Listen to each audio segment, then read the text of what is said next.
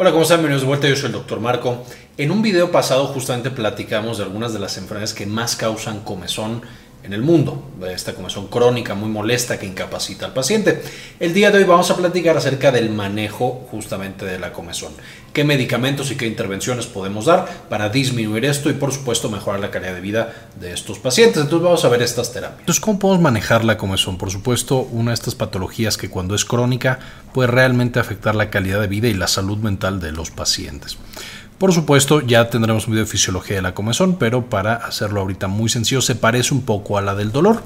Tenemos estos, eh, estas neuronas que llegan, por supuesto, hasta la piel. Y aquí van a censar cuando algo no está bien, cuando tenemos alergenos o algo que cause comezón, un insecto, algún irritante, etcétera, etcétera. Entonces van a ser multimodales, van a detectar una gran cantidad de cosas, de nuevo, igual que las fibras del dolor. En vez de llamarse nociceptores, se van a llamar pruritoceptores y una vez que los activamos van a mandar la señal a través de fibra C, de nuevo las mismas que el dolor, o sea, es, como si la, la, comezón fuera un primo hermano del dolor.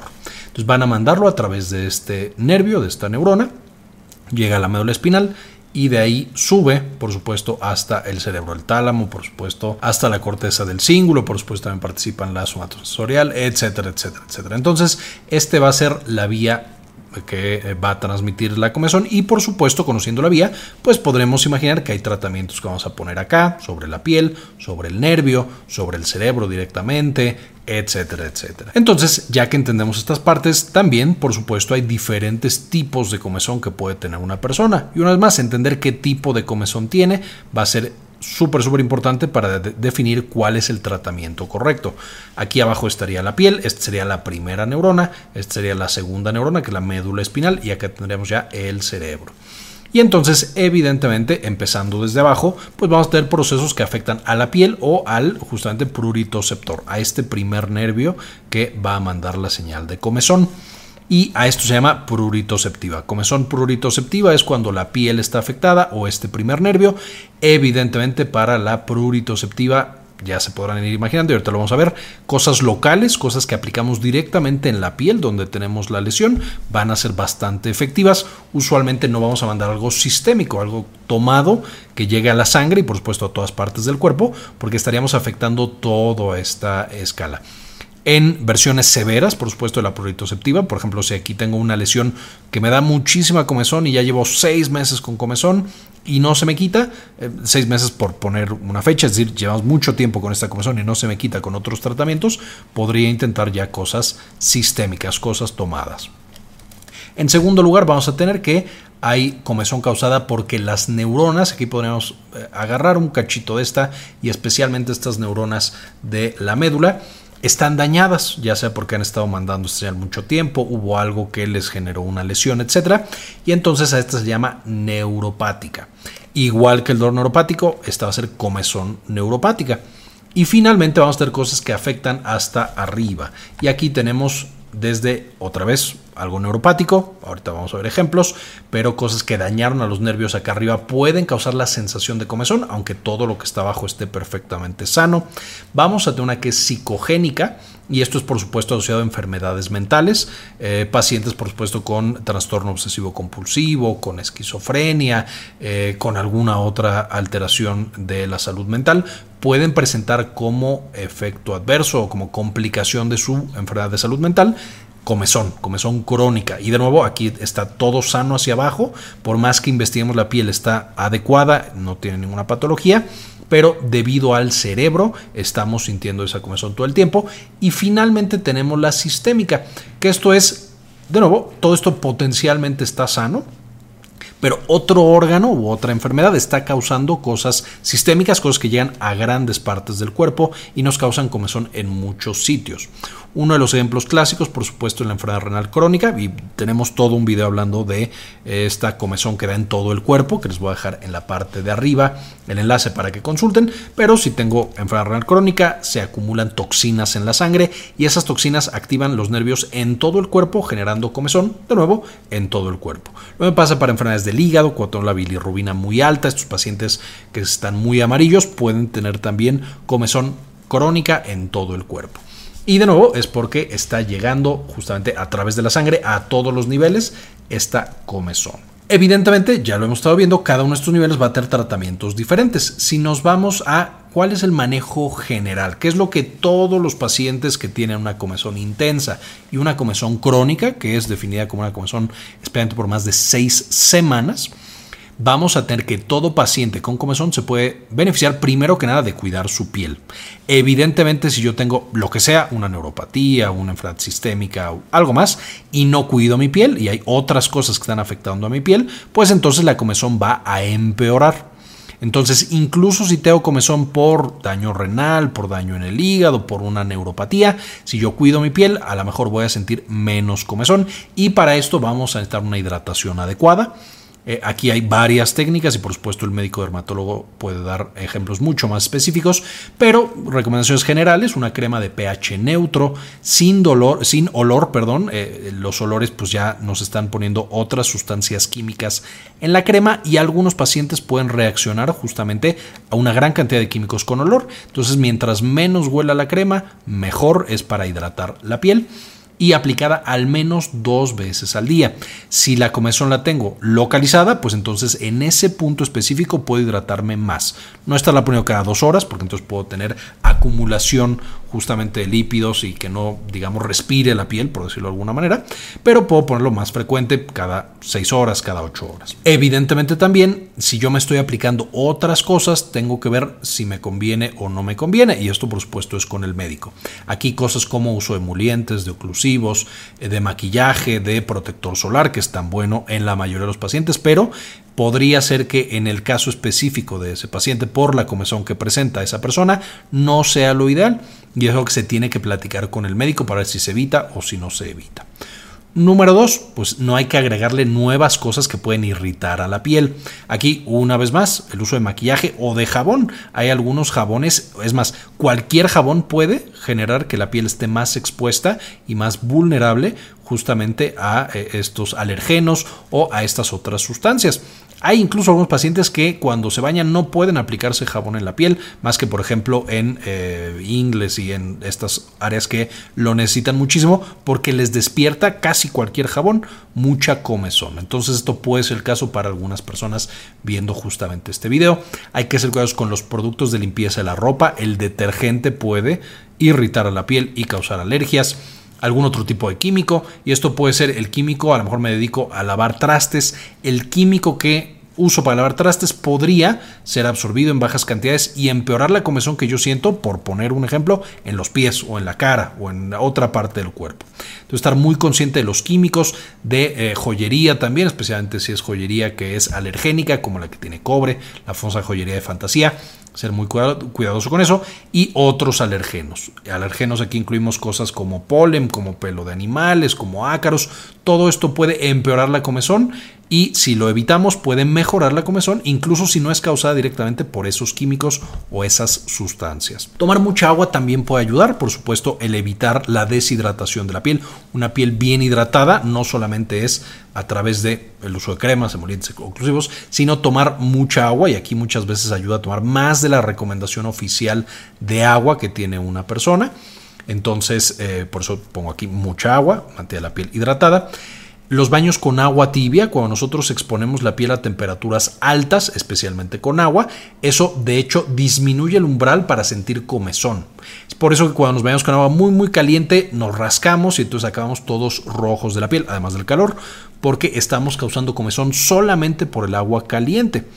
De la misma manera, el agua fría o el agua fresca disminuye o, perdón, aumenta el umbral, es decir, hace más difícil que sintamos comezón y en algunas circunstancias esta agua fría o aplicar hielos o frío local puede también ser bueno para estos pacientes y no bañarse en exceso. Hay pacientes que de pronto saben que son alergenos los que les causa la comezón, se bañan demasiado frecuente, quitan la protección que tiene la piel naturalmente y entonces empeora la comezón, no mejora.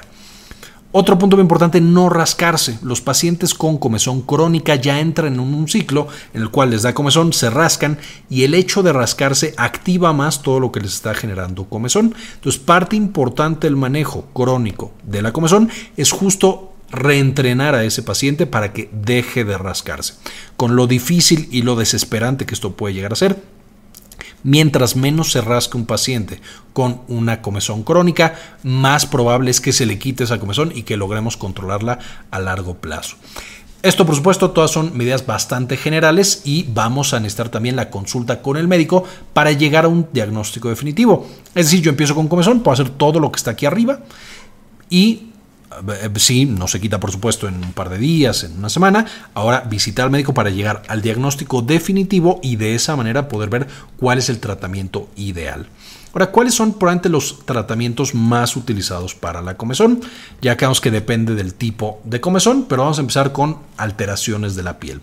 Es decir, hacemos una, una inspección, vemos que hay una lesión causada por un sinfín de enfermedades ¿Qué es lo que vamos a hacer? Primero que nada podemos poner algo directamente sobre la lesión y la piel que está siendo afectada. Y aquí tenemos cosas como frío o como luz ultravioleta. Estas dos son usadas principalmente para justamente patologías inflamatorias, una alergia, un piquete, alguna cosa del estilo y va básicamente a disminuir la inflamación que tenemos en esa parte de la piel. Muy importante recordar que la luz ultravioleta, a pesar de que disminuye la inflamación y es muy buena para ciertas patologías, el sobreexponerlos a la luz ultravioleta puede causar cáncer de piel. Entonces, por supuesto, hay que hacerlo bajo la supervisión estricta de un médico, ya que nos haya dado las indicaciones, el material adecuado, etcétera, etcétera. Y recordando que hay una cierta cantidad de patologías, son poquitas, pero algunas de estas pueden empeorar con la luz ultravioleta. La mayoría mejoran, poquitas empeoran, entonces de nuevo ser muy cuidadosos y no empezar luz ultravioleta sin la supervisión de un médico y un diagnóstico adecuado. Además de estas medidas locales, vamos a tener tratamientos tópicos en, de nuevo, lesiones inflamatorias, es decir, una crema de las cremas más utilizadas son los esteroides, como la hidrocortisona, que se puede aplicar de nuevo en las lesiones y causa que baje la inflamación. También aquí teniendo mucho cuidado porque los esteroides crónicos sobre la piel pueden causar un chorro de problemas, atrofia, infecciones, eh, que salgan hongos, etcétera, etcétera. Entonces, de nuevo, se puede usar bajo la supervisión de un médico y con mucha prudencia, tratando de no usarlas a largo plazo.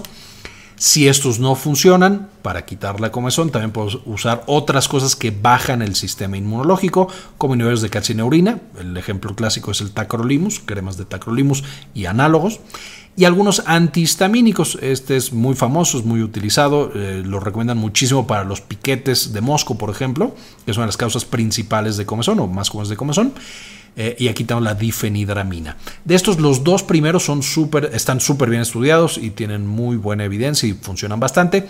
Los últimos, aunque son los más utilizados, son de venta libre y pueden usarse de manera bastante segura, no tienen tanta eficacia, no funcionan tanto como...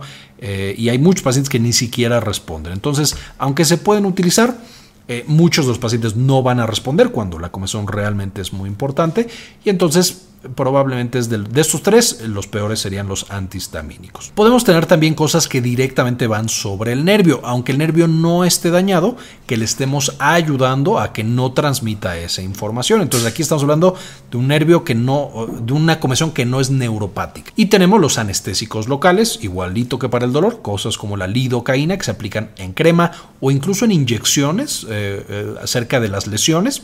Y eso por supuesto hace que ya no sienta el dolor y que ya no sienta esa comezón. Puedo aplicar el mentol en un mecanismo parecido al del frío. Parece que el mentol, así como el frío, va a hacer que el umbral para que yo sienta eh, comezón sea mucho más alto, entonces ya dejo de sentirla. Y la capsaicina, solo cuidado con especialmente la capsaicina, que cuando la aplicamos sobre la piel puede arder bastante. Entonces, una de las estrategias es primero aplicar un anestésico local, eso baja un poquito la comezón y el dolor, y después podemos aplicar cremas de capsaicina. Todo esto son cremas y tiene que tener un porcentaje específico. Si lo estamos aplicando en un porcentaje muy muy bajito, realmente no tiene efecto. Si todo esto falla, hay algunos pacientes cuando es muy severa la comezón localizada, y que tenemos claras lesiones en la piel, que podemos dar tratamiento sistémico. Usualmente no se utiliza. De nuevo, vamos a irnos por tratamientos tópicos. Si ya fallaron varios tópicos, combinaciones y demás, nos vamos a los sistémicos. Y aquí tenemos principalmente cosas, de nuevo, que bajan el sistema inmune. Esteroides tomados, que son todavía más peligrosos que los locales, pero se pueden tomar e inmunosupresores como ciclosporina, como azatioprina, también son eh, peligrosos si no se toman con la supervisión de un médico. Eh, con la supervisión del médico son mucho, mucho más seguros. Eh, y por supuesto nos van a ayudar a que estas lesiones que tienen características inflamatorias pues ya no estén inflamadas porque el sistema inmune ya no trabaja Y algunas patologías que están caracterizadas por lesiones locales son los piquetes y mordidas de artrópodos, de arácnidos, de insectos, etcétera, etcétera. La dermatitis por contacto y la dermatitis atópica, clásicos. El eczema, la candidiasis y otras infecciones por hongos como el pie de atleta. La urticaria, la psoriasis, que por ejemplo aquí tenemos una lesión de psoriasis, una enfermedad autoinmune. Y las quemaduras. Esta puede ser una quemadura de sol, una quemadura por agua muy caliente, una quemadura de cualquier otro tipo. Por supuesto, quemaduras hasta de segundo grado Usualmente las que causan comezón son de primer grado, son mucho más leves, pero incluso de segundo grado puede llegar a causar comezón. En tercer grado no, porque ya hay destrucción del nervio y por supuesto ya esa parte específicamente queda con anestesia, aunque después pueda aparecer una comezón neuropática. Después tenemos la neuropática psicogénica, que aquí estoy metiendo como en el mismo boquete, porque el tratamiento es más o menos parecido. Evidentemente también se va a parecer a dolor neuropático y ya tenemos varios videos hablando de tratamiento de dolor neuropático que les baja en la parte de arriba. Pero esencialmente vamos a dar cosas para que los nervios funcionen menos. Estos son nervios que ya están enfermos, que ya están transmitiendo información y señales de dolor, en este caso de comezón, todo el tiempo, aunque yo no tenga nada en la piel, puedo tener la piel limpia, sana, incluso me tomaron biopsias y no encuentran nada. El problema es que el nervio de abajo está mandando información eh, de comezón, aunque yo no la tenga. Algunos de los tratamientos más utilizados, pero le sonarán mucho a los que ya siguen el canal y saben que tenemos un chorro de cosas de manejo de neuropatía. Eh, son gabapentina y pregabalina, carbamazepina y oxcarbazepina. Todos estos son antiepilépticos, pero que sirven muchísimo para patologías de neuropatía. Antidepresivos tricíclicos, específicamente los que tienen más evidencia es la doxepina, con la gran desventaja de que causa mucho sueño, mucha sedación, mucho mareo. Entonces se puede dar, pero principalmente para dormir. Podemos dar también, ahora hablando de la psicogénica, por supuesto, eh, terapia cognitivo-conductual sería de lo primero y más importante que vamos a dar, como en todas las enfermedades mentales. Eh, la psicoterapia es una de las, si no es que es el pilar más importante, pero también podemos utilizar antidepresivos y no selectivos de recaptura de serotonina, como la paroxetina, eh, la sertralina, todos estos medicamentos muy seguros, muy usados y que pueden ayudar. Ahora, aquí solamente un paréntesis, a pesar de que la paroxetina y los ISRS eh, los estoy poniendo dentro del manejo de la psicogénica, van a tener otras indicaciones en las causas sistémicas. Y algunas patologías que nos llevan a, la neuropatía y por supuesto a la neuropatía, a la comezón neuropática, serían cosas como la diabetes, que es la principal causa de neuropatía en el mundo, herpes, que una vez que se recupera el paciente quedamos con neuropatía postherpética, otras infecciones como VIH, y hay otras, eh, algunos medicamentos, que ya tenemos también todo un video acerca de medicamentos que causan neuropatía, que también les dejo en la parte de arriba, trauma y amputación.